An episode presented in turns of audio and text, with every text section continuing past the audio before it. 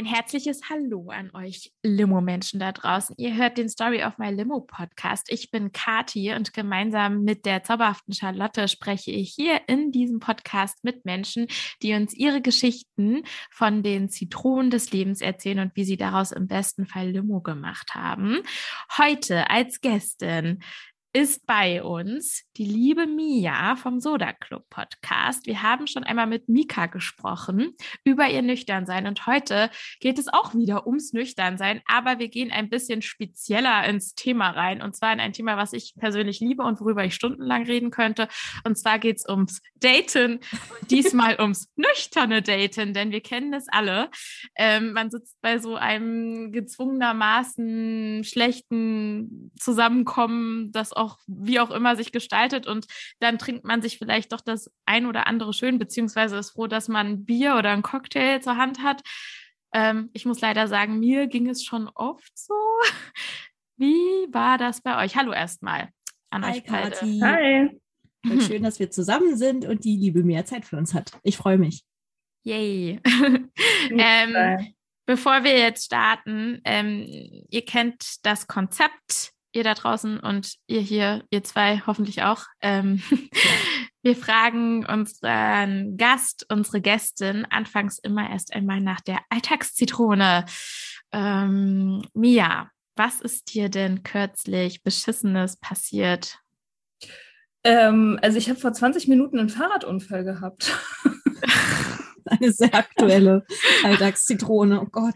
Das ist ungefähr das, aber ich weiß nicht, ob das in eure Kategorie, ob das Doch. zählt sozusagen, weil ich habe, ähm, ich habe ja selbst, tät- also ich hatte Glück, es ist nichts Schlimmes passiert, aber ich Ja. habe nicht selbsttätig sozusagen Limo gemacht. Also ich habe nur ein Das- Kind angeschrieben. Das ist eine Also- verdiente Limo. Erziehungsmaßnahme. ja? Mhm. Ja, total. ja. Ja, okay. Was, Ja, wie, wie ist es passiert? Was, was, Es, es war ein? Teenie, so ein junger, so ein junger Teenie, so ein, so, ein, so ein Junge, der war vielleicht so 12, 13, der hat einen Basketball auf die Straße geschmissen. Und mein Fahrrad ist halt in dem Moment, wo der Basketball erschien, halt wirklich einfach komplett raufgefahren. Ich habe so ein Rennrad so ein, mit so ganz schmalen Reifen und der Mhm. Vorderreifen ist halt dann abgehoben und das Fahrrad ist Oh. geflogen Oh und Gott. ich bin hinterher geflogen. Oh Gott. Ja. Oh Gott. Schlimme Schmerzen? Oder hast du dich gut mit deinem Körper abfedern können? Nee, ich, hab, ich bin auf meine Schulter und mein Knie gefallen irgendwie, Gott sei Dank. Also nicht auf den Kopf oder so. Und es war auch Gott sei Dank kein Auto hinter mir. Also er wäre hinter mir in ein Auto gekommen, das hätte mich dann auch noch platt machen können. Also es war Ui. schon, ich war schon danach erstmal relativ schockiert und dachte, wow, okay, das hätte dein letzter Tag sein können. Das war so random, nur weil ein Kind ihren Ball nicht im Griff hat. Ja, und ich habe den dann auch erstmal irgendwie zusammengefaltet und angeschrieben. Dann so, weißt du, was passiert? Wenn du keine Haftpflicht hast, dann zahlst du Millionen, wenn du jemanden umbringst. Und der war dann auch so, oh Gott, das ist mir noch nie passiert, das tut mir so leid. Naja, Mhm. ähm, ich hoffe, er passt auf in Zukunft.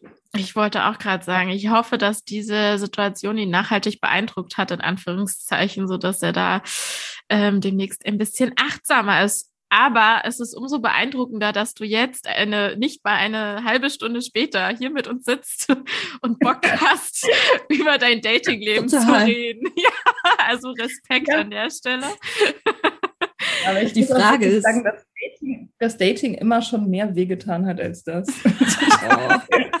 Das wäre jetzt auch voll meine Frage gewesen, ob das Datingleben ähnlich erschütternd ist wie ein Fahrradunfall. ja, das ist subtiler, ne? Aber es tut oftmals genauso weh. ähm, ja, nee, keine Ahnung. Ich habe ich hab gestern noch zu einer Freundin gesagt, also wir haben uns auch über das Daten unterhalten, ähm, dass ich noch nie so wenig wusste über das Daten, glaube ich, wie zum jetzigen Zeitpunkt in meinem Leben. Also ihr habt mich zu einer Zeit angefragt, wo ich wirklich am ahnungslosesten bin von all meinen Lebensphasen, was das betrifft. Hättet ihr mich gefragt vor zwei Jahren über Daten, dann hätte ich gesagt, ich habe es gehackt, ich weiß genau, wie es geht, hört mir einfach zu und dann habt ihr den Plan. Aber jetzt im Moment, ich habe keine Ahnung von Dating, leider. Ist Hm, wirklich vielleicht- so. Vielleicht ergänzt sich das ja ein bisschen. Ich habe vielleicht ein bisschen Ahnung vom Daten, aber du hast umso mehr Ahnung vom nüchternen Daten, wo ich wiederum nicht so punkten kann. Also ähm, Mhm. ich bin sehr gespannt. Aber zuerst einmal würde ich gerne meine Eingangsfrage stellen, um ein bisschen Kontext zu schaffen. Mia, warum datest du eigentlich ausschließlich nüchtern? Ich date ausschließlich nüchtern, weil ich ausschließlich nüchtern lebe. Das ist halt sozusagen das nüchterne Daten ist ein Kollateralschaden davon, von meiner Nüchternheit.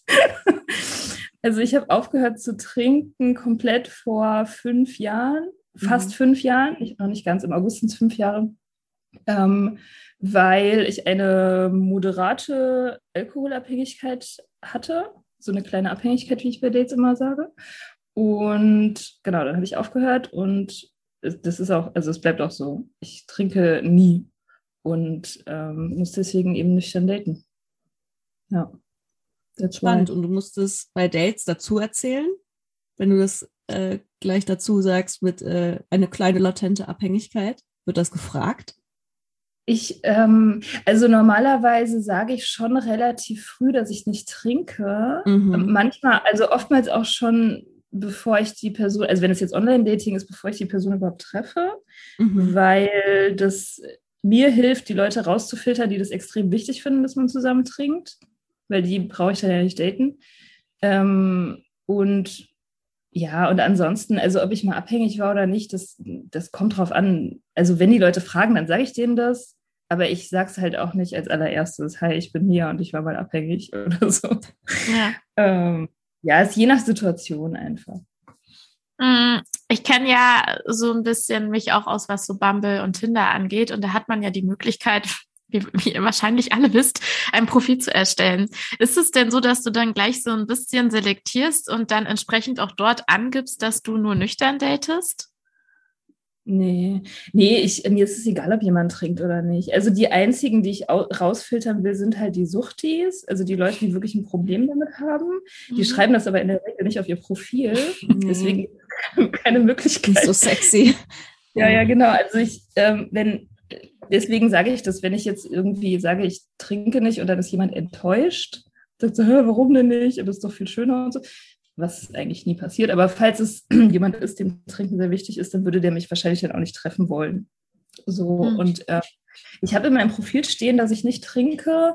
Also da hm. kann man so eine Box anchecken bei Bumble, ne? Da kann man irgendwie so sober mhm. angeben, glaube ich, oder never beim Trinken. Aber mhm. ich, ich denke, dass die Leute da auch nicht wirklich drauf achten, ehrlich gesagt. Also ich glaube nicht, dass sie das sich angucken. Die Typen zumindest nicht. Echt nicht? Die Boxen, also ich habe noch nie gebummelt, aber ich habe Bumble-Profile gesehen. Und ich fand gerade, also die Bilder, okay, die sind interessant, aber ich fand es eigentlich viel spannender, was die Leute so über sich angeben. Weil ich auch das Gefühl hatte, das war früher wie bei, weiß ich nicht, SchülerVZ oder so, wenn man da ganz ausgewählt nur coolen Gruppen beigetreten ist, dass wenn andere dein Profil besuchen, sich denken, du bist eine coole Person. Du hast wirklich, du hast die, diese Gruppen ausgewählt, wie die Jünger Christi, also wirklich nur ganz tolle, super Special-Liga. Und dann dachte ich so, bei Bumble macht man sich doch bestimmt die gleiche Mühe, oder? Dass man das so auswählt. Sowas wie kann ähm, Sowas wie, kann mir mal bitte jemand das Wasser reichen? Ja, genau. Da habe ich genau sehr lange sowas. drüber nachgedacht, wie ja. das gemeint ist. Ich dachte immer, ja. was ist das mit dem Wasser? oh, süß. Ja, ich, ich, dachte, läuft das nicht im, im, im Bumble Online-Dating auch so, dass man das so ein bisschen gestaltet? Nee, das ist nicht so interessant, nope. diese Kategorien, die es da gibt. Also kann mir mal jemand das Wasser reichen, das wäre natürlich super. Aber äh, nee, das, das gibt es bei Bumble nicht. Bei Bumble gibt es halt so langweilige Kategorien. Rauchst du, trinkst du, willst du Kinder, willst du eine Affäre oder eine Beziehung? Was kann man ja noch angeben? Ähm, sportlich, bist du sportlich? Also irgendwie sowas, wie oft man Sport macht, kann man da angeben. Genau, wie oft man Sport macht. Wie man äh, politisch eingestellt ist, kann man genau. auch angeben. Ob man liest das, und was man liest. Ja, ja okay. Mhm. Ja, die politische Ausrichtung, politische Ausrichtung filter ich schon. Also wenn da jetzt einer schreibt liberal, dann denke ich schon so, ach nee. Mit dem muss man dann über Kapitalismus ganz schlimme Gespräche führen. ähm, ja, aber eigentlich, eigentlich achte ich da nicht so drauf. Ich achte mehr darauf, was die Leute so schreiben. Mhm. Kannst du uns denn mal mitnehmen auf dein erstes nüchternes Date, nachdem du nüchtern geworden bist? Wie oh war Gott. das so für dich im Vergleich zu deinem Leben, sag ich mal, plakativ davor, vor der Nüchternheit? Also, oh Gott, das ist so eine Mammutfrage. Also das erste nüchterne Date ever, weiß ich nicht mehr. Irgendwie. Also ich habe ich habe, okay, also ich habe, ich habe, als ich früher, als ich noch getrunken habe, als ich noch Barkeeperin war, so mit Mitte, Ende 20, da habe ich nicht wirklich gedatet. Ich habe einfach Leute in einer Bar aufgerissen. Das war nicht so daten, wie ich es jetzt mhm. machen muss. Mhm. Ich habe mich halt einfach auf irgendeinen Typen raufgeworfen und mit dem angefangen rumzumachen und dann war das halt daten so. Also mhm. ich war extrem, äh, ja, also, naja, übergriffig. Wild. Wild.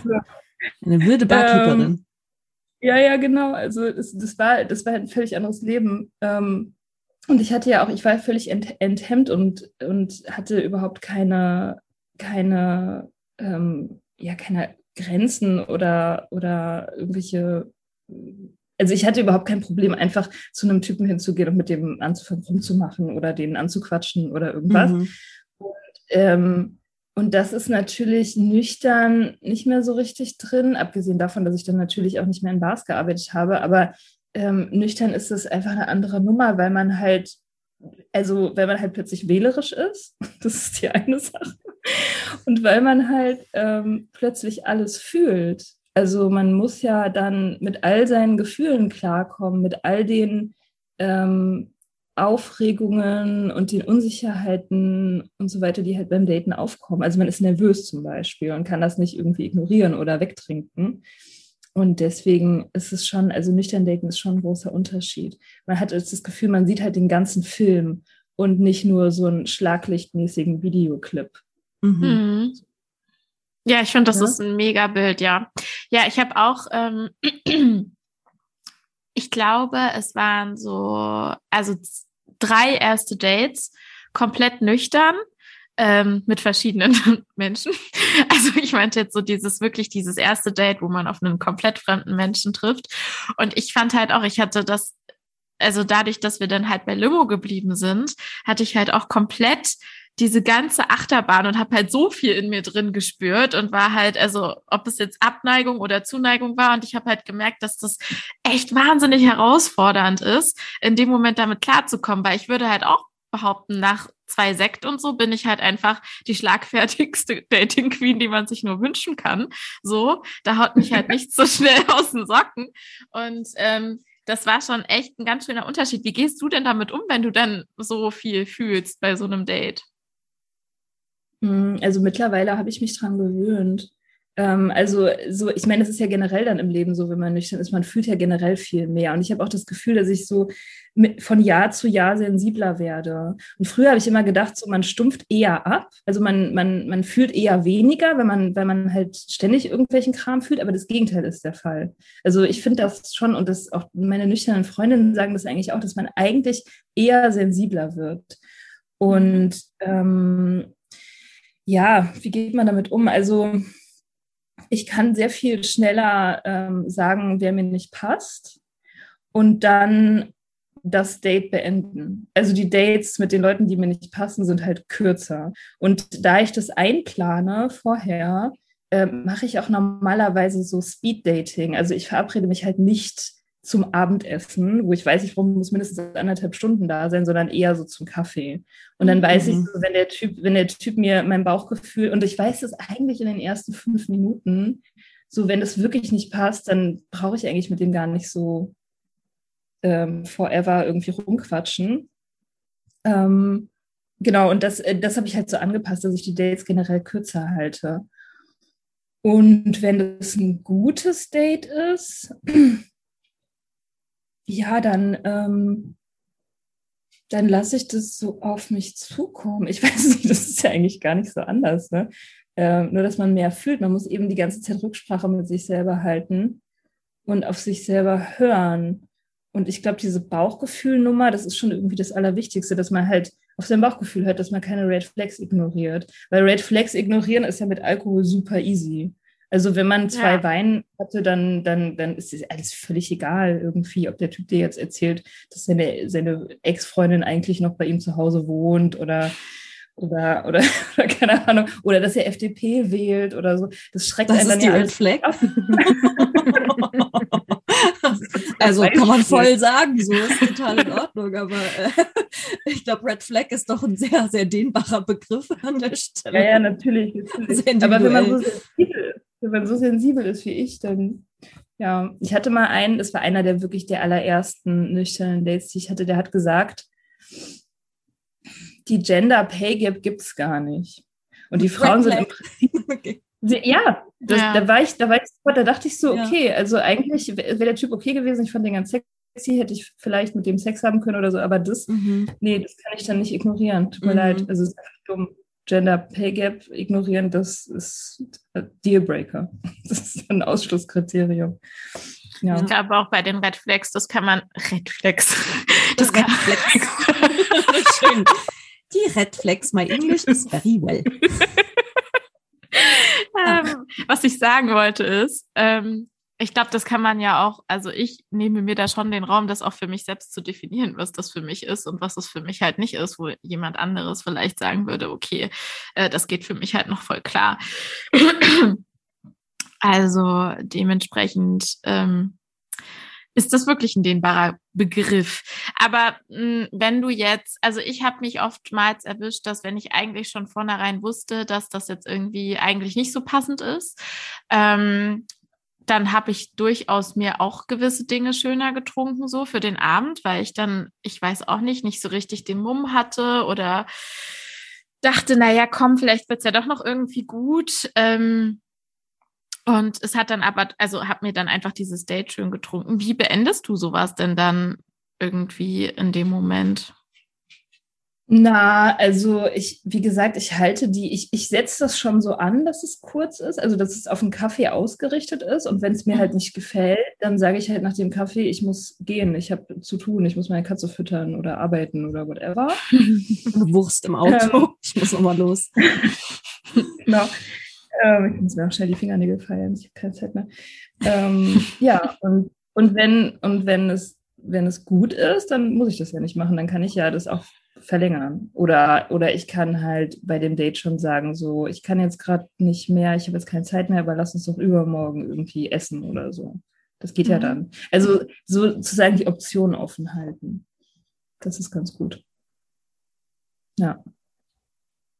Ja, und ich habe ich hab neulich mal einen gehabt, der, ähm, der hatte in seinem Profil angegeben, er macht eine Trinkpause.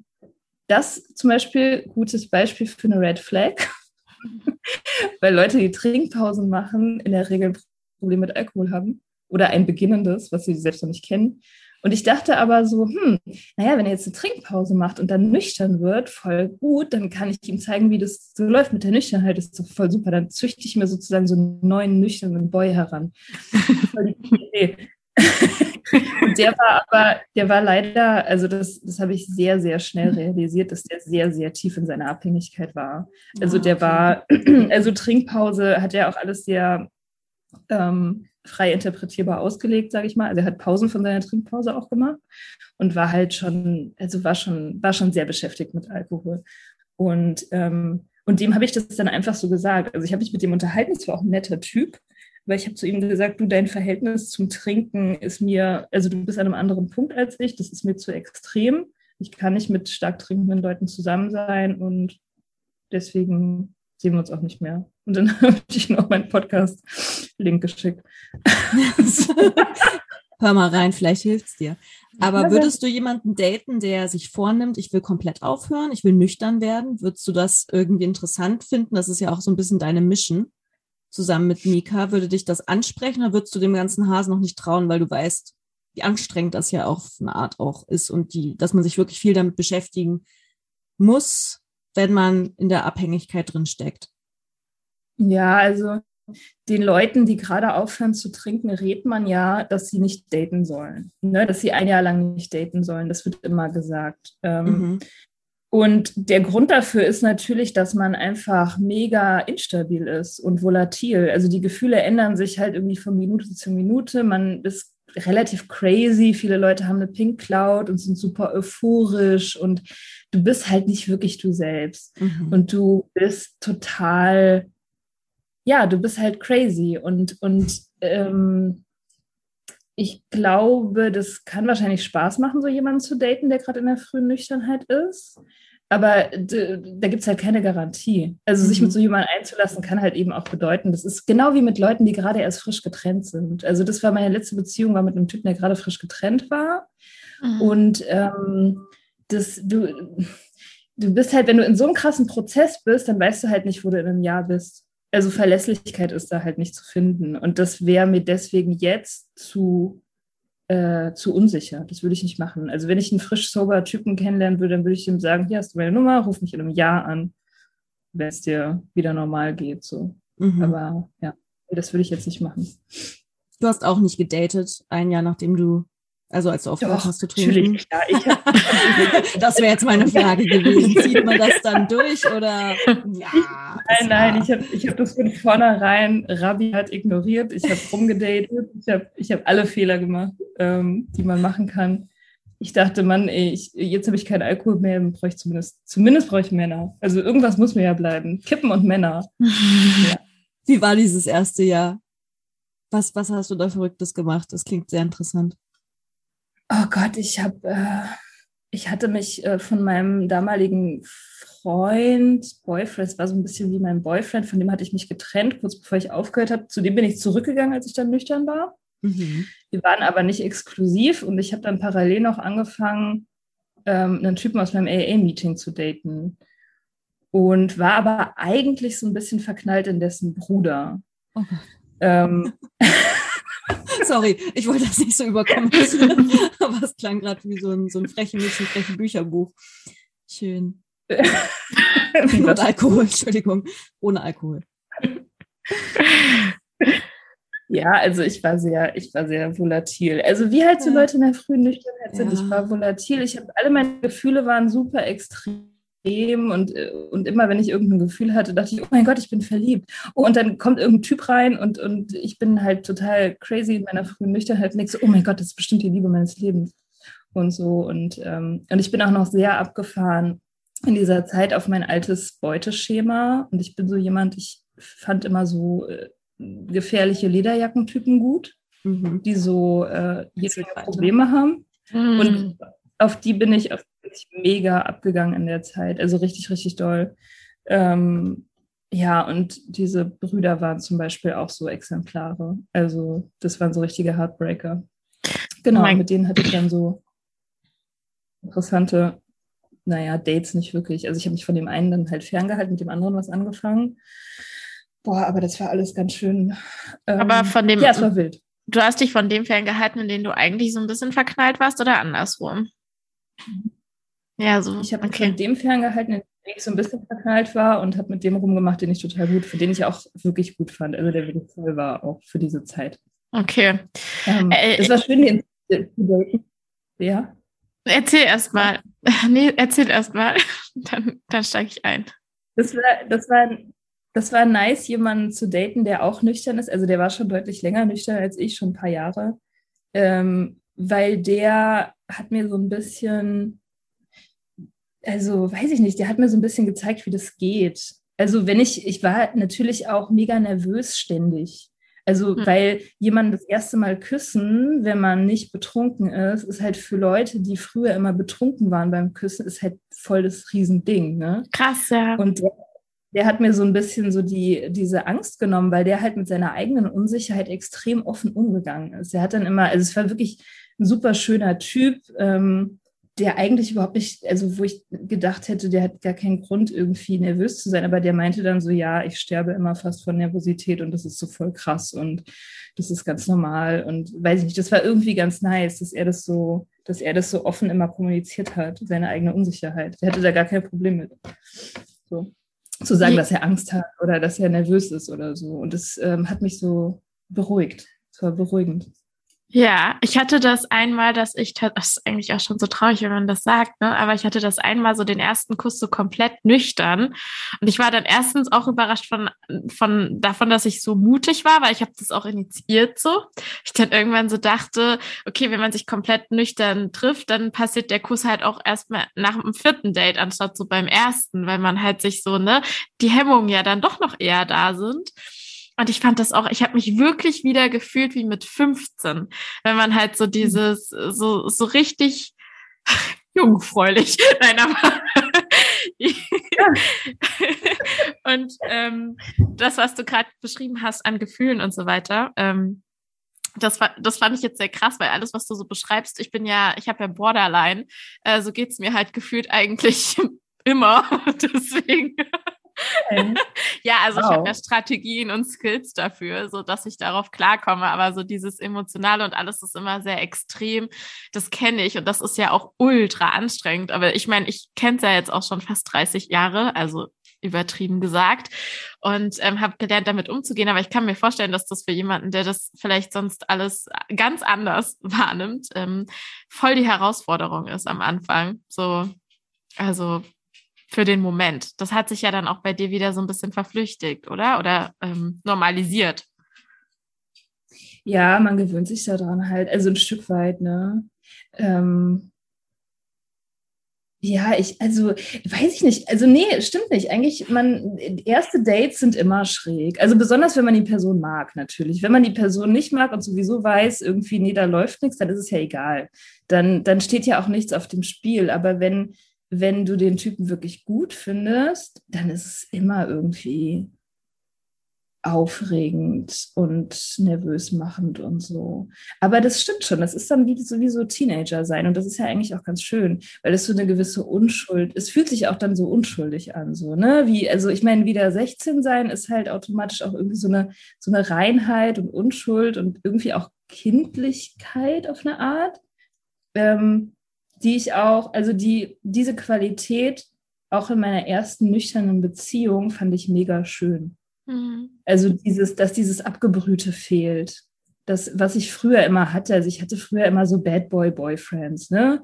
So, wo halt irgendwie immer Drama war und Streit und crazy Versöhnungsex und dann wieder Streit, Trennung und so und, und wo, wo einfach Achtsamkeit überhaupt nicht praktiziert wurde, also null, wo einfach irgendwie nur, nur Theater war die ganze Zeit und immer die Lautstärke so super hochgepitcht. Und dann ähm, mit dem Nüchternwerden war das alles viel sanfter und vorsichtiger und eben irgendwie kindlich auf eine Art. Und das fand ich mega schön, finde ich immer noch total gut. Aber meinst du, das hat was nur mit dem Alkohol zu tun oder auch mit dem Alter? Weil wenn ich jetzt irgendwie an an mich denke, ich lebe jetzt nicht nüchtern, aber äh, wie nennt man das? Trinke in äh, Beisein von mit Menschen gemeinsam, wenn es eine Feier gibt oder so.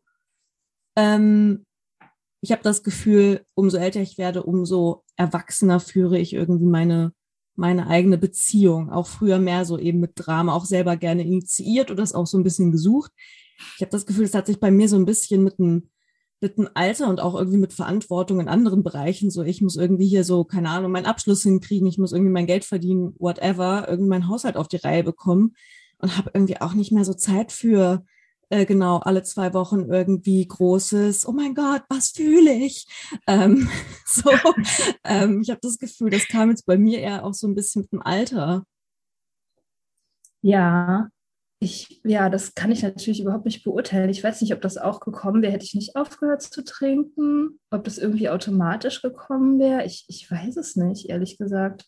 Ich habe keine Ahnung, aber was ich weiß, ist, ich stehe auf andere Typen. Jetzt. Ah, ja.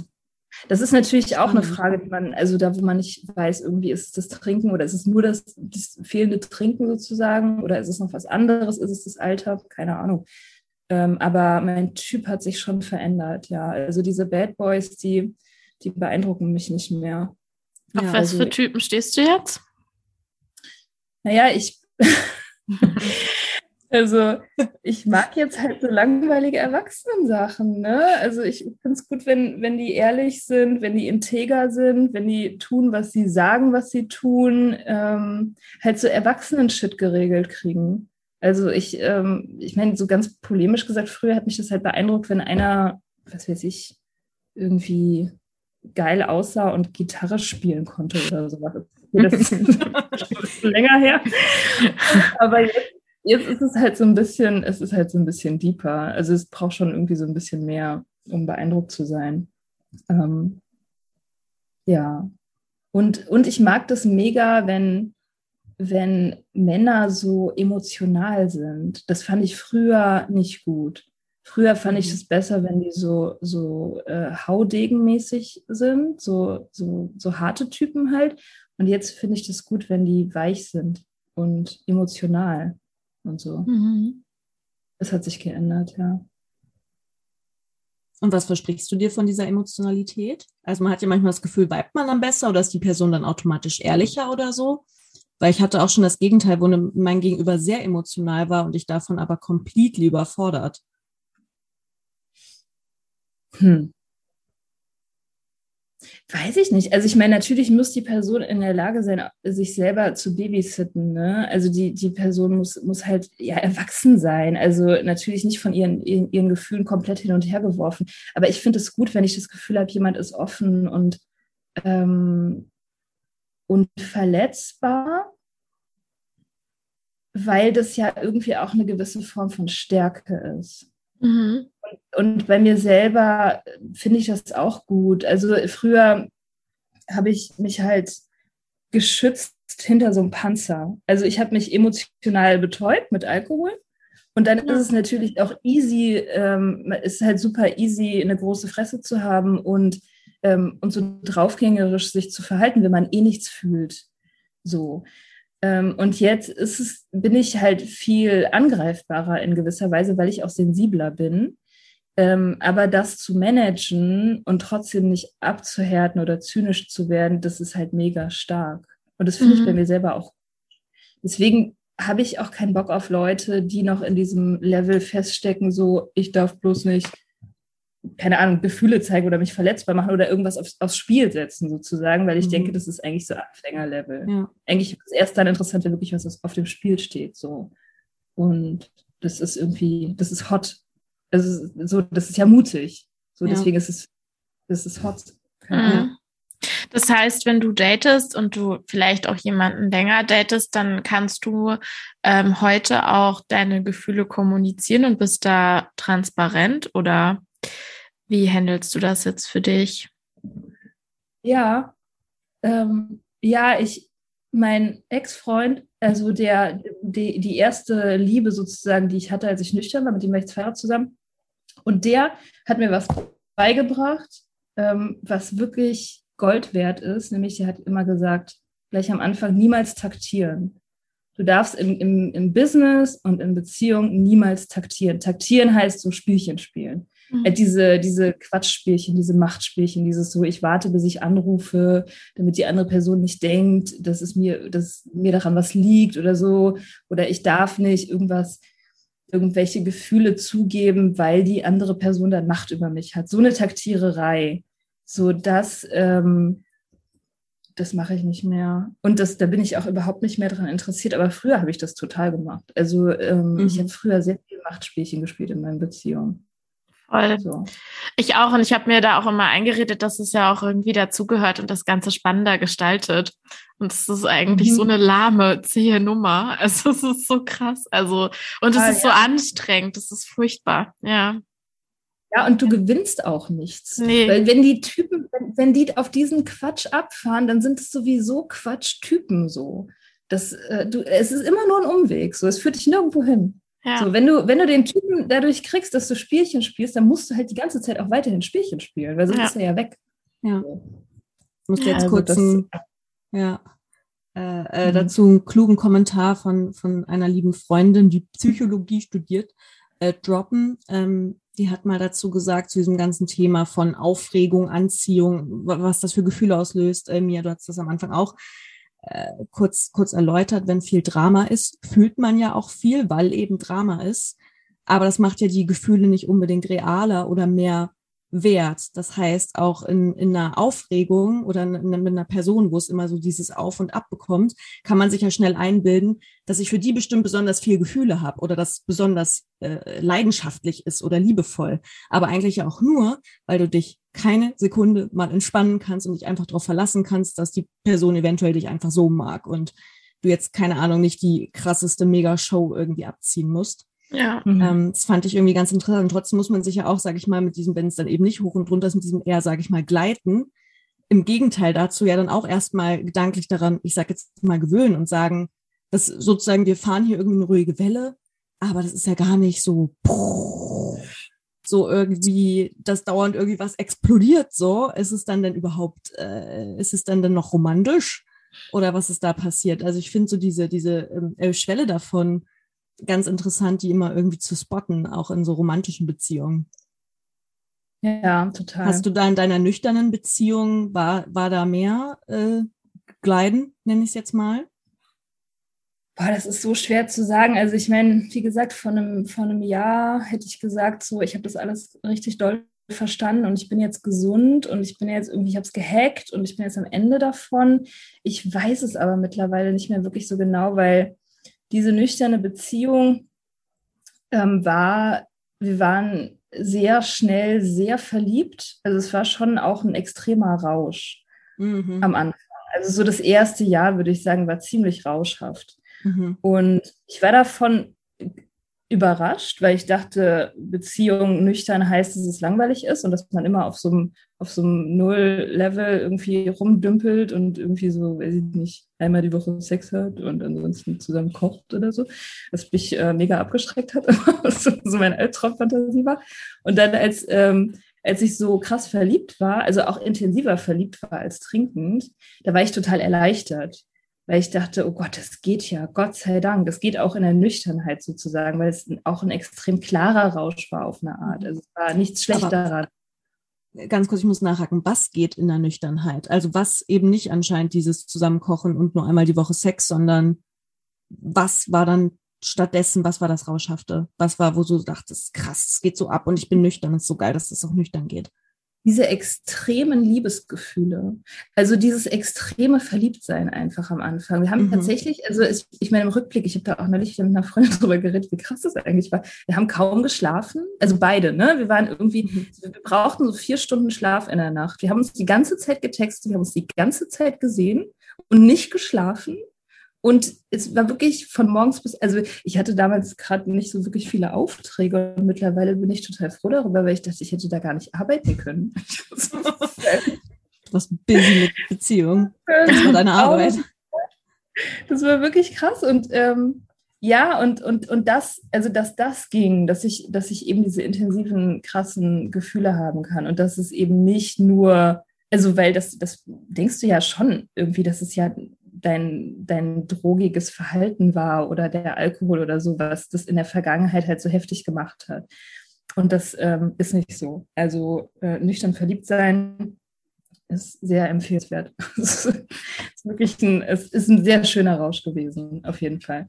Ähm, ja, und ja, also die Beziehung war nicht lang genug, dass wir uns hätten langweilen können. Deswegen kann ich zu diesem ganzen, die Routine oder so, da kann ich eigentlich nicht wirklich was zu sagen, weil wir haben uns dann nach weniger als zwei Jahren getrennt und da war es schon auch noch sehr intensiv. So, deswegen mhm. weiß ich nicht. Also ich habe es noch nicht mit Langeweile versucht. Dazu kann ich auch nichts, noch nicht wirklich was sagen. Mhm. Obwohl ich mir so eine Langeweile eigentlich auch ganz schön vorstelle. So eine gemütliche, harmonische Langeweile. Ich auch nicht schlecht. Oder vielleicht auch in den kleinen Momenten irgendwie dann doch das schöne Glück suchen oder das Rauschhafte, auch wenn man die Person vielleicht schon sehr gut kennt nach einer Zeit. Ich frage ja. mich immer, wie das so sehr, also Paare machen, die wirklich sehr, sehr lange zusammen sind, so jahrzehntelange spreche ich hier, in mhm. solchen Dekaden, die ja dann wirklich auch schon auch zusammen einfach Dinge erlebt haben, die vielleicht jetzt außerhalb unseres äh, Erfahrungshorizonts irgendwie liegen und vielleicht auch mal mehr als sich nur aneinander gefreut haben, sondern vielleicht auch mal Phasen durchgemacht haben, die richtig scheiße waren, richtig hart für beide oder für eine Person. Das finde ich irgendwie auch immer sehr beeindruckend.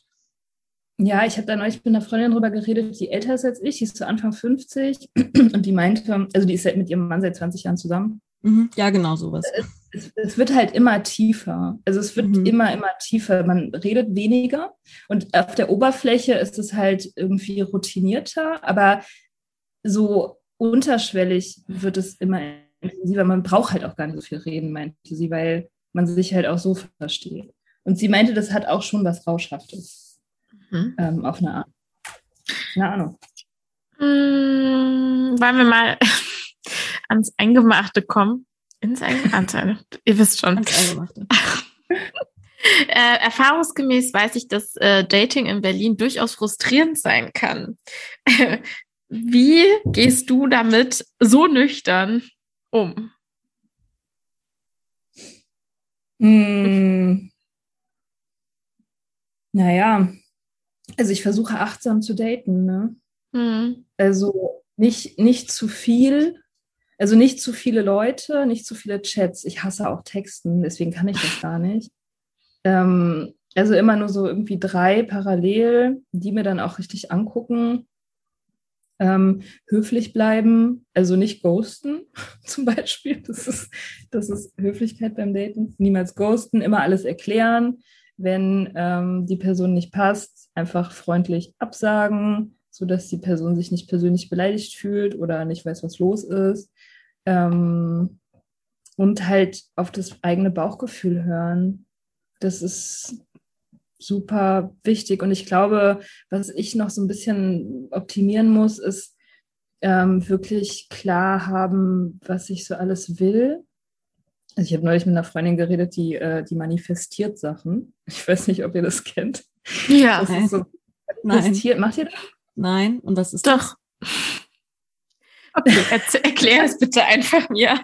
Also, sie hat mir das so erklärt, sie meinte, man, man kann alles manifestieren, also Jobs, Partner, Geld, keine Ahnung, was man will. Man muss sich halt einfach nur vorstellen, das wäre schon so. Also du musst ganz genau wissen, was du willst und dann einfach in deinem Kopf so leben, als wäre das schon so. Und dann passiert es. Sie ist mega davon überzeugt, dass es funktioniert. Ähm, und ich ja, das, das ist mein nächstes Projekt, das ich ausprobiere. Ich sehe schon Charlottes kritische Ich bin sehr dagegen. Ja, ich bin also extrem also, dagegen. Vor allem, das ist doch eine Person. Du kannst dir doch nicht eine Person manifestieren. Okay. Das ist ja immer noch ein individuelles Subjekt, was irgendwie auch sagen kann, yes ich? or no. ja, ja, ist klar. Ja. Aber ähm, ich, ich manifestiere ein bisschen anders. Ich glaube, man kann da schon ein paar ähm, Facetten des Manifestier Manifestierens okay. nennen, weil ähm, bei mir geht es mehr darum, dass ich für mich überhaupt klar kriege, was ich will, dass ich das erstmal für mich definiere ähm, und dann sozusagen ein Ziel vor Augen habe und dann versetze ich mich schon da hinein, was wäre, wenn ich das erreichen würde, dieses Gefühl, was es in mir auslöst, motiviert mich dann dazu, auch daran zu arbeiten oder dafür zu arbeiten, was dafür zu tun, also einfach als Motivator, um zu wissen, worauf arbeite ich gerade hin, warum mache ich das gerade. Ähm, da hilft es mir halt total. Also ich glaube, es gibt wirklich Menschen, wo ich jetzt auch sage, weiß ich nicht, ähm, ob du dir den Job jetzt so fest manifestieren kannst, dass der ohne Bewerbung einfach, äh, dass da jemand klingelt und dir den anbietet.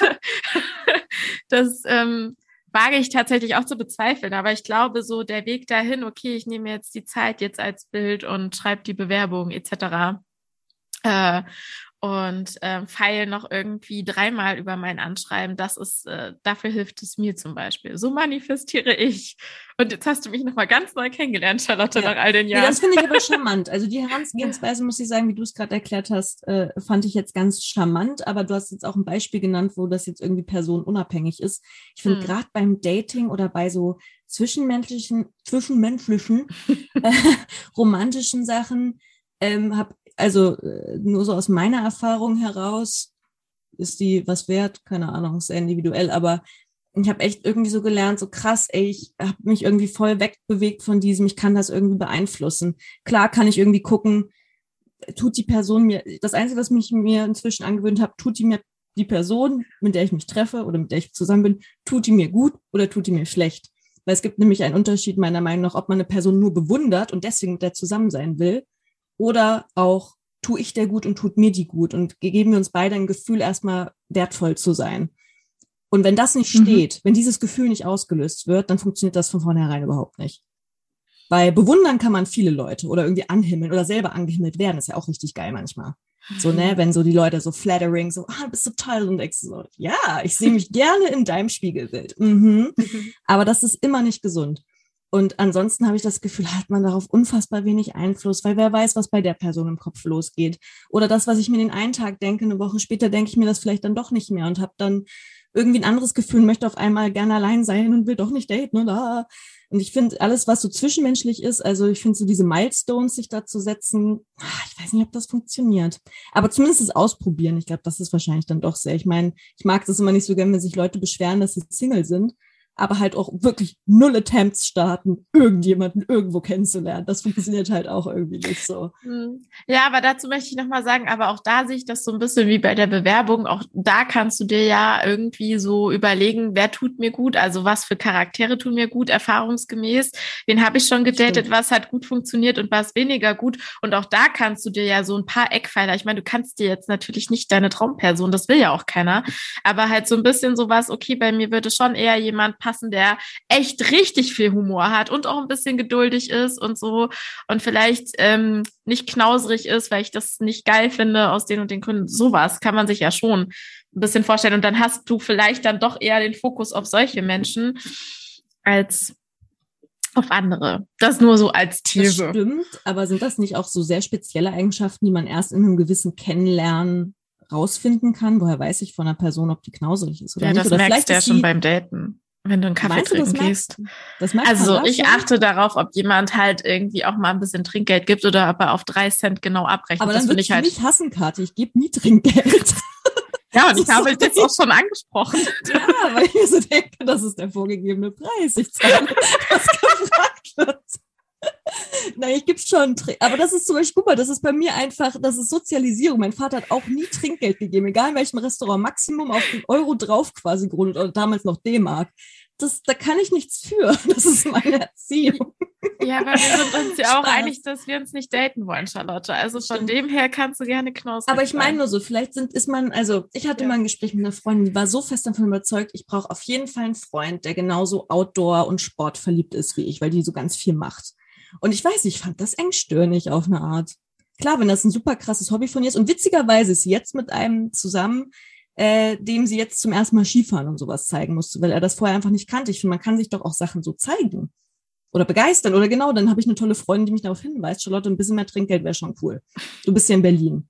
Das ist nicht cool, wenn du das nicht machst. Also, ich weiß nicht, ich habe das Gefühl, die Leute haben umso älter sie werden, so eine sehr starre Vorstellung davon, wie ihr Partner oder ihre Partnerin auszusehen hat. Oder irgendwie, keine Ahnung, Kumpel XY sagt, nee, sorry, der Körper von der, der, die Nase war mir zu groß. Und das ist leider ein echtes Zitat. Und da denke ich mir so, okay, wir werden aussterben.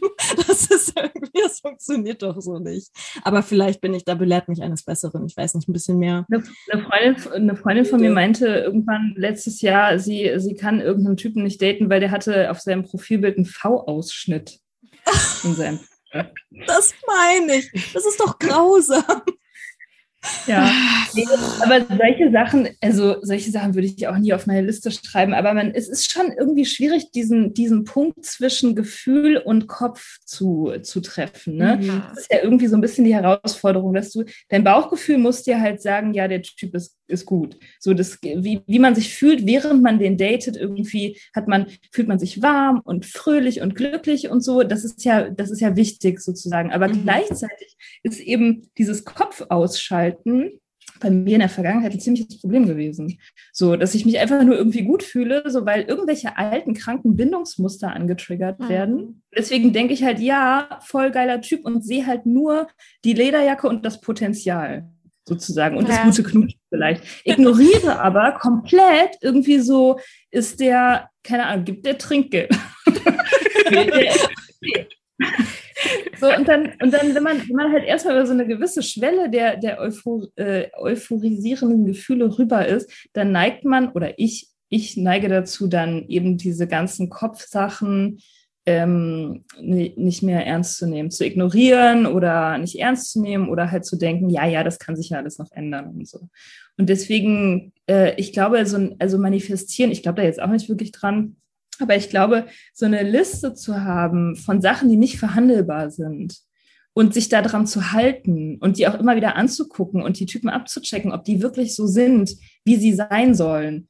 Also jetzt nicht irgendwie Thema V-Ausschnitt, aber mhm. ähm, Thema, macht er, was er sagt, so. Mhm. Ist der, mhm. irgendwie, meldet er sich, wenn er sagt, dass er sich meldet? Ist er dann da? Irgendwie lügt er mich an? Habe ich den schon mal bei irgendwie beim Lügen erwischt oder so? Ich meine, da braucht man eine Weile, bis man es checkt, aber ähm, aber so Sachen, also so Basics, äh, da habe ich das Gefühl, ich muss manchmal mich selber so ein bisschen auch ähm, so an die, ähm, an die Leine nehmen oder so, damit ich das nicht vergesse, weil ich halt eine Geschichte habe mit einem ungesunden Bindungsmuster einfach. Weil mhm. ich manchmal einfach weiß, ist es das Gefühl, was ich jetzt gerade habe, was irgendwie crazy ist in mir, ist es mein ungesundes Bindungsmuster oder ist es okay? Oder ist es berechtigt sozusagen? Und da bin ich manchmal so ein bisschen verwirrt einfach. Mhm. Ähm, ja. Vielleicht muss man da auch einfach sehr stark sich wirklich vor Augen führen, was sind jetzt wirklich wichtige Punkte. Zum Beispiel weiß ich, ich möchte auf keinen Fall einen Partner, der mich anlügt. So, das ist mir ganz wichtig, ähm, ich, weil, weil ich die Ehrlichkeit äh, brauche. Ähm, oder äh, weiß ich nicht, ich brauche unbedingt einen Partner, der auch sehr selbstständig sein kann. Ich kann nicht atmen, wenn ich das Gefühl habe, die ganze Zeit irgendwie 24-7 verantwortlich zu sein für die, das Lebensglück der anderen Person. Das sind so große mhm. Themen. Ich habe das Gefühl, die Leute werden oder ach, das ist jetzt wieder so die Leute, wer sind die Leute? Mhm. Aber ich habe so Unterhaltung irgendwie geführt oder mitbekommen, wo ich das Gefühl habe, dass die Leute so sehr genau so ins Kleinteilige gehen. So ist die Person irgendwie, äh, äh, mag ich deren Klamotten? Ich denke mir so, es ist Kleidung. Ist doch scheißegal. Also, die soll jetzt vielleicht keinen Müllsack anhaben, aber das ist, bin ich auch noch nie begegnet. Bei sowas denke ich mir irgendwie so ein bisschen, weiß ich nicht, dass man da vielleicht auch versucht, sich schon irgendwie so einen Partner zu imaginieren oder eine Partnerin, die auch so ein bisschen zu mir passt, zu meinem Lebensstil. Ich finde, das ist eine Mischung aus Egozentrismus. Gibt's das Wort? Keine Ahnung. Und ähm, auf der anderen Seite habe ich das Gefühl, Leute wollen sich auch sehr, sehr stark schützen. Die wollen auf keinen Fall einen Fehler machen. Und ich glaube, das ist auch so eine Regel im Dating, man macht halt Fehler man datet Leute, vielleicht auch mal ein bisschen länger, wo man sich dann nach ein paar Wochen denkt, so, oh Mann, irgendwie will ich hier raus. Mhm. Und dann, oh, warum habe ich meine Zeit verschwendet? Ich denke so, nee, das ist keine Zeitverschwendung. Muss auch eine Person erstmal kennenlernen und dann weiß man es erst. Ähm, und, und dadurch, dass man es vorher schon versucht, alles so abzufühlen oder fast wie so ein Fragebogen der anderen Person hinlegt oder vielleicht selber beantworten muss, dass ich auf einmal irgendwie Fragen konfrontiere, und willst du Kinder oder nicht? Ich glaube generell ja, ob jetzt mit dir direkt I don't know. so, ähm, das finde ich irgendwie so ein bisschen maschinell auf eine Art und gar nicht mehr so, so, so locker. Ich weiß nicht, wo ist denn das lockere Dating irgendwie hingekommen? Ich guck mal, was passiert und es ist irgendwie schön. Klar, wenn der Typ mir vorkommt wie der, der letzte Arsch, so dann nimm deine Beine und lauf, Mädchen. Das ist ja total in Ordnung, aber ich finde, es ist irgendwie super viel Erwartungsdruck. Und irgendwie, man muss sehr viel erfüllen und man will, dass der andere sehr viel erfüllt. Und es fehlt so eine Leichtigkeit. Ich habe das Gefühl, im Alter wird es irgendwie schlimmer. Vielleicht, weil die Leute denken, sie haben nicht mehr so viele Shots oder so. Ich weiß es nicht genau. Mhm. Mhm. Oder ist das ja. nur mein Gefühl? Nee, das ist so. Also ich habe so. das auf jeden Fall. Ja, ich auch. Ich, ich muss da schon aktiv gegen ankämpfen. So. Also ich, ich weiß, dass es Bullshit ist und man kann sowieso nichts planen in dieser Art und Weise. Und, und, und es ist auch Quatsch zu sagen, nur weil eine Beziehung nicht hält, ähm, hat man jetzt irgendwie verloren oder es ist gescheitert, mhm. weil es sind ja auch irgendwie Phasen und Erfahrungen, die man irgendwie mitnehmen kann. Und so, aber ich äh, muss da mittlerweile schon ein bisschen auch aktiv dran arbeiten, dass sich Leichtigkeit, ähm, dass Leichtigkeit irgendwie erhalten bleibt. Mhm. Weil ich glaube auch, dass man das Daten, wie wir das betreiben, auf diese kapitalistische Art und Weise, wie wir das machen, also das ist ja so ein bisschen fleischmarktmäßig, auch mit diesen Apps und so, das äh, geht nicht spurlos an uns vorbei. Und ich glaube schon, dass man, wenn man es übertreibt, also wenn man es überdosiert, dass man dann auch irgendwie Gefahr läuft, so ein bisschen abzustumpfen. Und ich, ich weiß nicht, also ich, ich frage mich schon manchmal, wie oft man irgendwie komischen Shit erleben kann und trotzdem seine Leichtigkeit hm. und seine Unvoreingenommenheit bewahren kann. So, ich mache mir da schon auch manchmal um mich ein bisschen Sorgen. Also ich hm. glaube, ich habe das ganz gut ähm, so hinbekommen bisher, dass ich irgendwie eigentlich noch ganz fluffig bin, obwohl ich auch schlimmen Liebeskummer hatte und schräge Sachen erlebt habe und so. Aber ich weiß nicht, ob das unendliche Kapazitäten gibt. Hm. Also keine Ahnung. Ähm, hm. Also ich kann es mega nachvollziehen, wenn man da halt äh, also frustriert ist einfach so. Und vor allem, wenn man halt, um nochmal den Bogen zu spannen, sich das nüchtern betrachtet auch, ne? Weil ich glaube schon, dass, also ohne, das ist jetzt eine sehr gewagte These, aber ich glaube halt Alkohol, oder was heißt es, ist, ich glaube, wir können da eventuell ein bisschen mit zustimmen. Alkohol ist halt ja auch so ein Klebstoff so beim Daten und der hält ja auch erstmal so ein bisschen zusammen. Ähm, und wenn man dann doch so eine sehr klare Perspektive oder so einen klaren Blick auf ein Date hat, finde ich es schon oft frustig. Also zum Beispiel allein, es fängt dabei an, dass ich manchmal das Gefühl habe, ähm, dass mein Gegenüber mir einfach gar keine Fragen stellt. Also ich habe das auch von Mhm. Freunden gehört, dass das auch, dass das auch Frauen so machen, wenn wir jetzt mal so heteronormativ bleiben. Aber ähm, ich erlebe das sehr oft, dass auch meine Freundinnen so sagen, so, Alter, ich sitze da, stelle tausend Fragen, bin so mega interessiert und der stellt mir keine Frage. Er weiß alles, gefühlt alles über mich und er weiß nichts, also über, also ich nichts über ihn. Nee, Quatsch, ich weiß alles über ihn und er nichts über So. mich. Oh mein Gott, ja. Also so, so, das fängt halt irgendwie so, wo ich so denke, ey, das ist doch irgendwie, wenn man wirklich auf sowas sich einlässt und Bock darauf hat, dann will man doch die Person dann auch in dem Moment so ein bisschen kennenlernen. Also soll es jetzt ja keinen Fragenkatalog abarbeiten, es soll schon irgendwie organisch und natürlich sein, aber ja, also das ist ja dann noch eher eine harmlose Erfahrung, sage ich mal, aber das kann sich ja durchaus auch steigern. Von ähm, man datet irgendwie sechs Monate und äh, stellt einander die Freunde vor und dann ist irgendwann mal so, ja, was ist das jetzt eigentlich? Ja, eine Freundschaft plus. so, Ich weiß Ja, nicht, was du hier erwartet ja, hast. was ist, du hast ja etwa Gefühle, Oh Gott. Ah, mir auf. weißt du? Da rieselt es mir den Also- Rücken runter. Wo man dann schon so denkt, so, what? Ja, okay.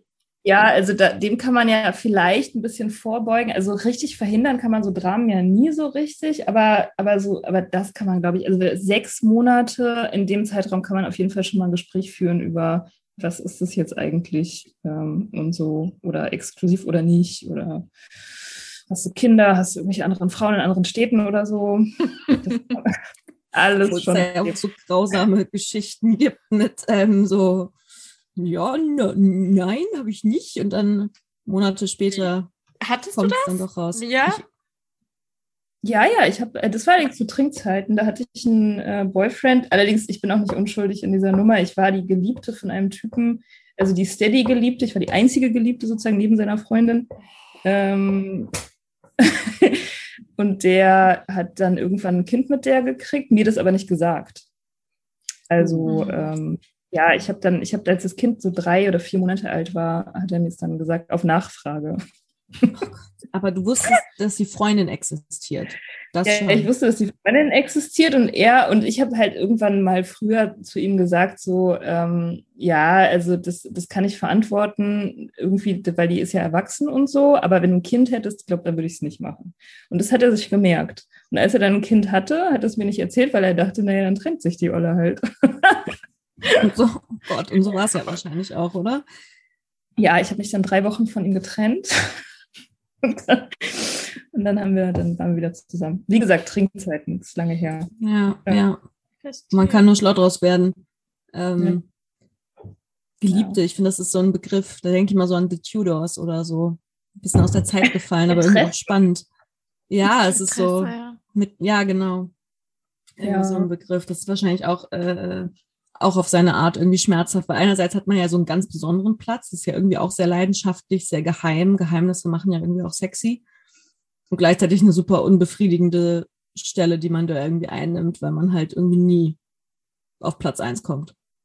So. Ja, also ich glaube, wenn man, wenn man, das ist zum Beispiel Red Flag, wenn, wenn eine Frau, ich glaube, das ist, weiß, weiß man auch, ne? Also man sollte nicht denken, dass ein Typ, der eine Geliebte hat oder eine Mätresse, dass der seine Frau verletzt. Das passiert fast nie, weil, ähm, weil der Typ hat ja alles. Also das ist der Mann, der alles hat. Der hat Ja. sozusagen eine, die ihm die Socken wäscht und eine, die ihm Blowjobs gibt. So, und das ist für ihn das Paradies. Und er hat absolut keine Motivation daran, was zu ändern. Also wenn man danach strebt, diesen Typen zu bezähmen und ihn irgendwie sich zu eigen zu machen, sollte man, sollte man lieber nicht.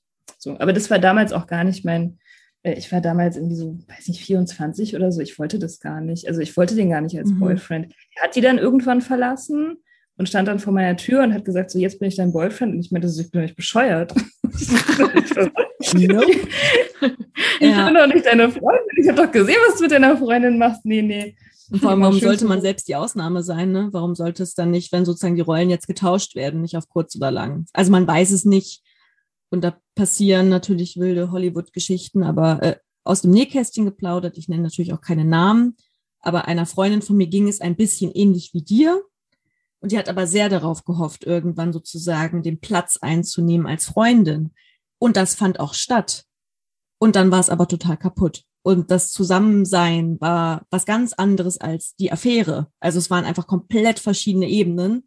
Und da ist sie dann auch wieder rausgegangen, weil sie sich so dachte, so, okay, das ist, es funktioniert überhaupt nicht. Alles, was ich mir irgendwie an, an Liebe und Intimität wünsche, ist einfach nicht da. so, es existiert nicht, sondern es existierte sozusagen nur auf dieser anderen Ebene. Das fand ich irgendwie auch so sehr erhellend, so dieses Erlebnis, weil ich so dachte, so, ja, Gefühle sind echt extrem tückisch und die war wirklich, wirklich schwer in den verliebt und hätte da auch irgendwie viel für ähm, riskiert und irgendwie aufgegeben und dann aber so in der Realität, wenn auf einmal so der Scheinwerfer direkt drauf gehalten wird, dann äh, sieht man irgendwie die ganzen Risse und alles, was da irgendwie nicht so gut läuft. Oder auch eben so dieses, dieses alltäglich, das Miteinander zusammen wohnen oder so, ist dann auf einmal eben nicht mehr sexy in Hotelzimmern irgendwie, ähm, uh, uh, uh, spannend, spannend, aufregend und geheim, ähm, sondern es ist halt einfach so, okay, hast du das Klopapier alle gemacht? Hattest du nicht vor, das nachzukaufen? Cool. so, ähm, ja, der drüge ja, genau. kommt da rein. Oder es ist halt auch ein Fall von, also das wäre jetzt die küchenpsychologische Deutung, man will halt das, was man nicht kriegen kann. Hm. Das haben ja auch sehr viele Leute, dass hm. sie halt diese Jagd geil finden, aber nicht das Haben geil finden. Also das kann, kann ich schon auch irgendwie so ein bisschen nachfühlen. Das hatte ich Voll. früher auch häufig. Das ist eher so diese Eroberungs, dieses Adrenalin davon ist. Und dann, wenn man den Typen dann hat, dann denkt man sich so, naja, gut, jetzt ist auch nicht mehr so spannend. ja. Ja. Ja. Das stimmt. Oder es ist halt einfach auch die Projektion so. also, man kann sich ja sehr viel ausmalen, während man auf das nächste Treffen wartet. Das stimmt. Ja. Was dann auch keiner Regelmäßigkeit folgt. Hm. Aber mir, um nochmal auf das Bauchgefühl zu sprechen zu kommen, was du vorhin immer mal wieder erwähnt hast, hast du denn das Gefühl gehabt damals, als du ähm, noch getrunken hast, dass du das überhaupt gespürt hast? Also war das dann da und du hast das weggetrunken oder nimmst du das in, als nüchterne Mia beim Daten überhaupt erst wahr? Wie würdest du das einschätzen? Ich glaube, ich habe da früher gar keinen Sinn für gehabt. Ich habe, ich war, ich habe relativ früh auch angefangen zu trinken, schon als Teenager. Und ich war eigentlich in diesem ganzen romantischen Dating-Game immer irgendwie in einem äh, altered state of mind sozusagen. Also ich war nie richtig naturbelassen so. Und hm. deswegen hatte ich gar keinen Plan. Also ich habe halt die Typen ausgesucht nach diesen Markern. Ne? Also die meisten so, ist, ist der irgendwie hot und aufregend, hat er eine Lederjacke, ist der sexy so und ist er vielleicht, ja, es ist halt ein aufregender Typ, keine Ahnung, ist es Adrenalin. Mhm. Und, und Bauchgefühl habe ich, weiß ich nicht, wenn das aufkam, habe ich es halt weggemacht. So. Und, mhm. und also, also trinkend, ich, es ist schwer zu sagen, also wenn ich zurückblicke, trinken waren meine Gefühle eigentlich mir immer so ein großer Klotz. Also irgendwie so ein unüberschaubarer Blob, aus allen möglichen Sachen. Und ich wusste auch ganz oft nicht, was es ist. Ob ich Angst habe oder nervös bin zum Beispiel oder ob ich traurig bin oder wütend oder so. Ich konnte das auch teilweise nicht auseinanderhalten, was es jetzt ist. Mhm. Ja. Und ähm, das habe ich jetzt, also ich kann das halt viel besser identifizieren. Ich kann auch unterscheiden mittlerweile zwischen, zwischen ähm, so Intuition und Anxiety, was mhm. super tricky weil es fühlt sich irgendwie ähnlich an und man kann das gut verwechseln, aber es sind halt zwei total unterschiedliche Sachen. So. Also so eine Intuition zu haben, das ist so dieses, das ist das halt so das Bauchgefühl, ne? Das mhm. ist so ein, so ein Wissen, was du hast, ohne zu wissen, wo es herkommt. Und das ist so ganz ruhig und liegt so in dir drin und wie so eine Antwort, die da ist, die du nur angucken musst. Und Anxiety ist auch, also das ist auch ein Bauchgefühl, ne? Aber es ist was ganz anderes. Es ist halt, Angst vor einer Gefahr, die es eigentlich gar nicht wirklich gibt, die halt viel ja. mehr zu tun hat mit schmerzvollen Erfahrungen oder so aus der Vergangenheit. Und das auseinanderzuhalten, fand ich echt nicht so leicht. Also das, ähm, mhm. das ist ein Prozess gewesen. So.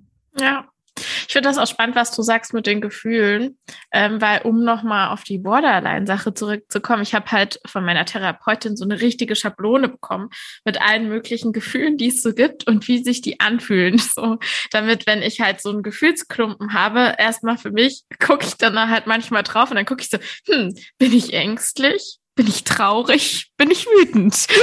so.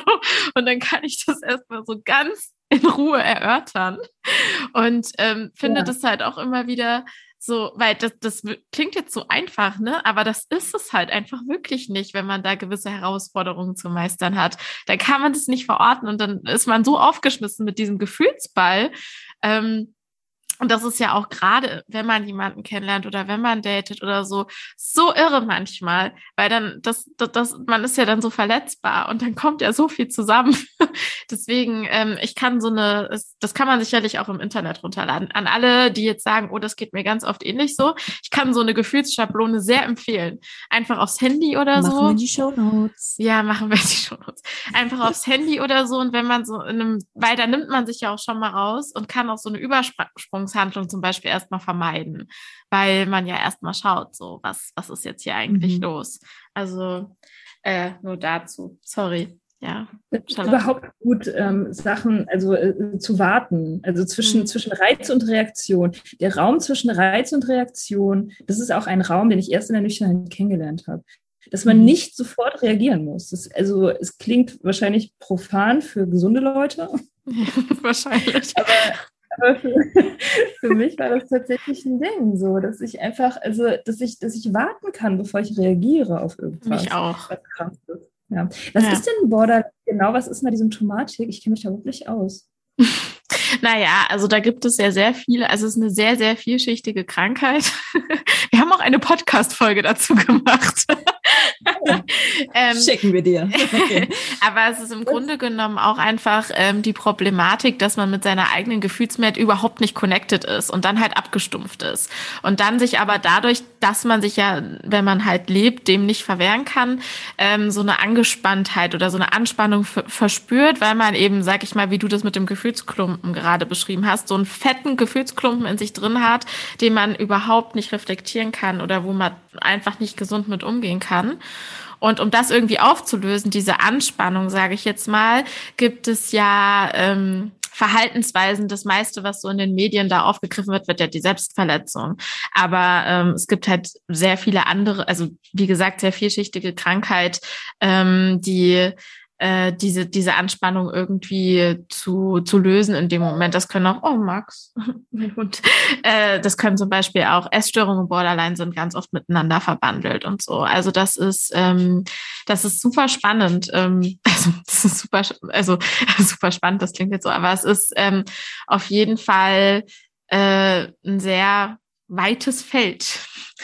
Und ähm, genau, es gibt, also ich bin glücklicherweise mittlerweile sehr funktional, aber das, was du eben so, das sind halt auch für mich auch so die alltäglichen Herausforderungen.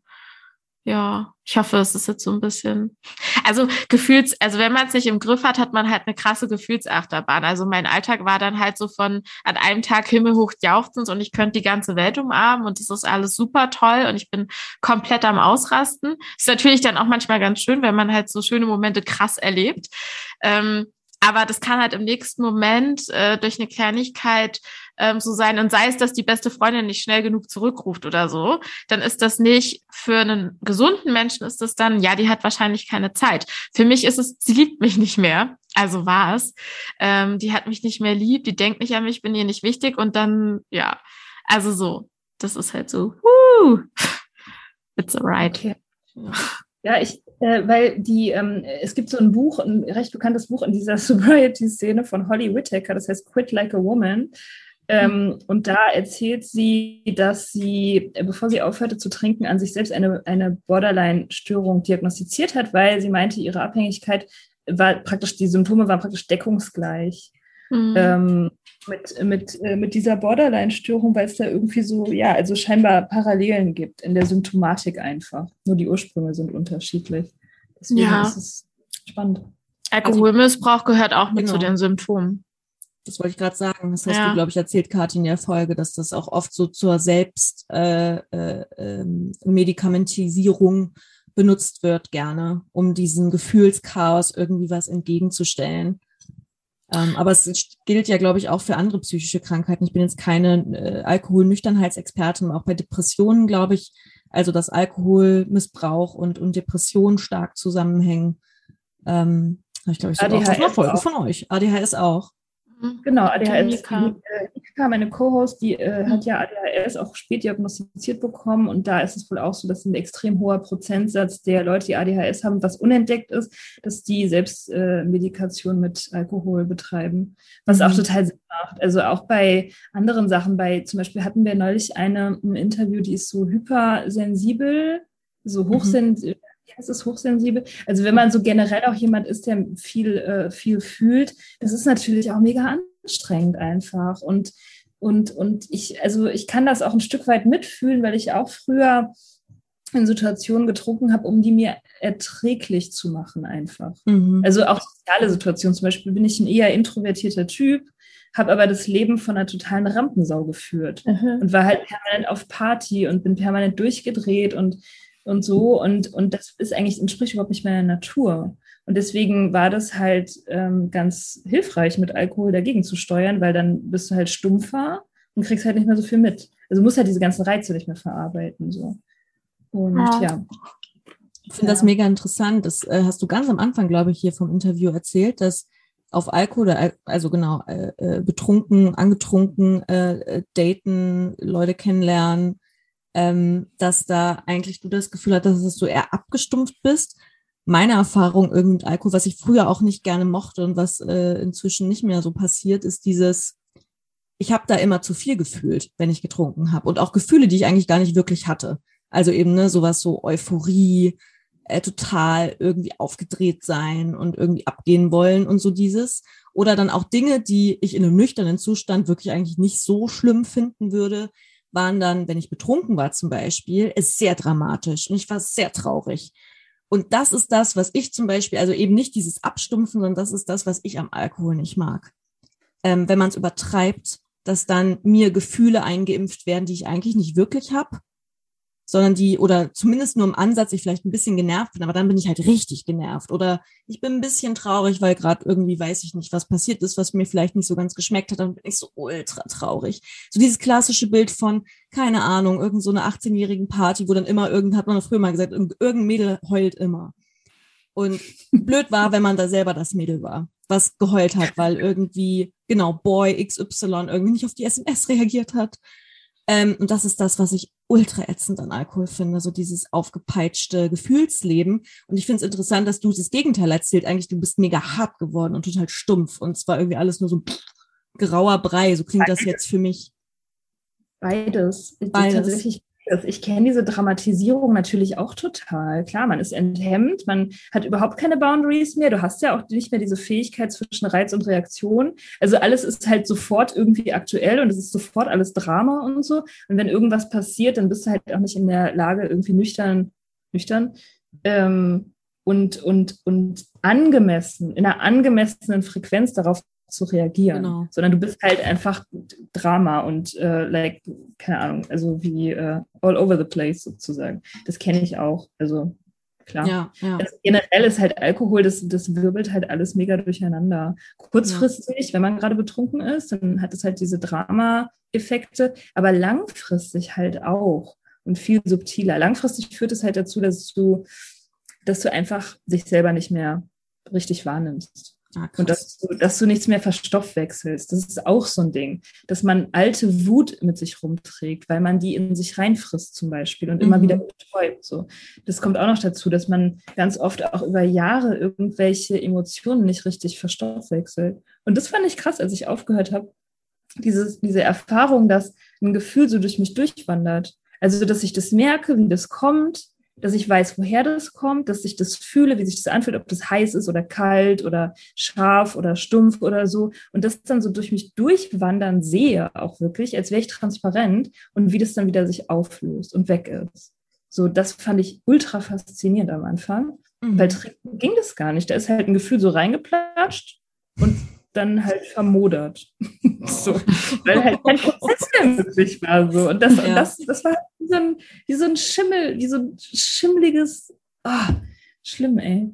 Ähm, ja. ja. so ein Schimmeldeck, emotionaler ja. Schimmeldeck. Man merkt, man, du vermisst deine Ich habe getrunken Phase gar nicht. Ähm, yeah. Sondern bist über dein, deine Nüchternheit, äh, glaube ich, darüber sehr zufrieden. Mit dem Dating noch nicht ganz fein, was da so passieren wird noch. wer auch immer da noch um die Ecke kommt, aber im Ausprobieren. Aber äh, mit der Nüchternheit wirkst du sehr zen. Ja, das ist schon, schon das Beste, nüchtern zu sein. Ja. Das ist eine super Überleitung von der Zitrone zur Limonade. Was würdest du denn sagen? Was ist äh, deine Limo aus der ganzen Erfahrung von immer betrunken sein beim Daten zu ich date jetzt nüchtern zum Abschluss dieser Folge?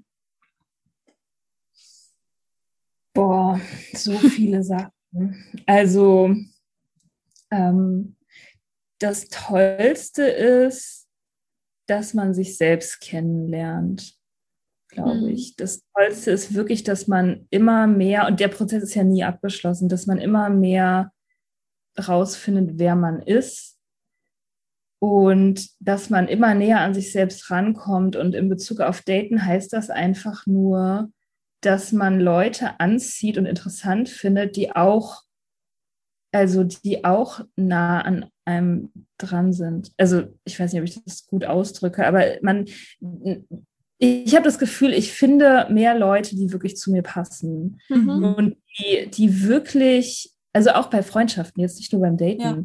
ähm, die wirklich nah an mich rankommen, mit denen ich wirklich mir was zu sagen habe und die wirklich irgendwie so mir unter die Haut gehen und das ist mega schön. Ähm, das ist das Schöne daran. Ich meine, das ist dann eben auch seltener, glaube ich. Also es wird, es wird seltener. Aber wenn es passiert, dann ist es viel, es fühlt sich viel besser an. Und das, ja, das lohnt sich total. Das ist doch schön. Ja, voll. Ähm, wir hoffen sehr, dass ihr da draußen einiges mitnehmen konntet. Also wir gehen ziemlich davon aus. Also wir sind uns eigentlich sicher. Ähm, wir danken, wir danken dir mir sehr für deine Zeit. Total. Danke euch. Ja. Danke für die Einladung. Sehr, ja. sehr gerne. Ähm, und damit sagen wir mal auf bald und ähm, tschüss.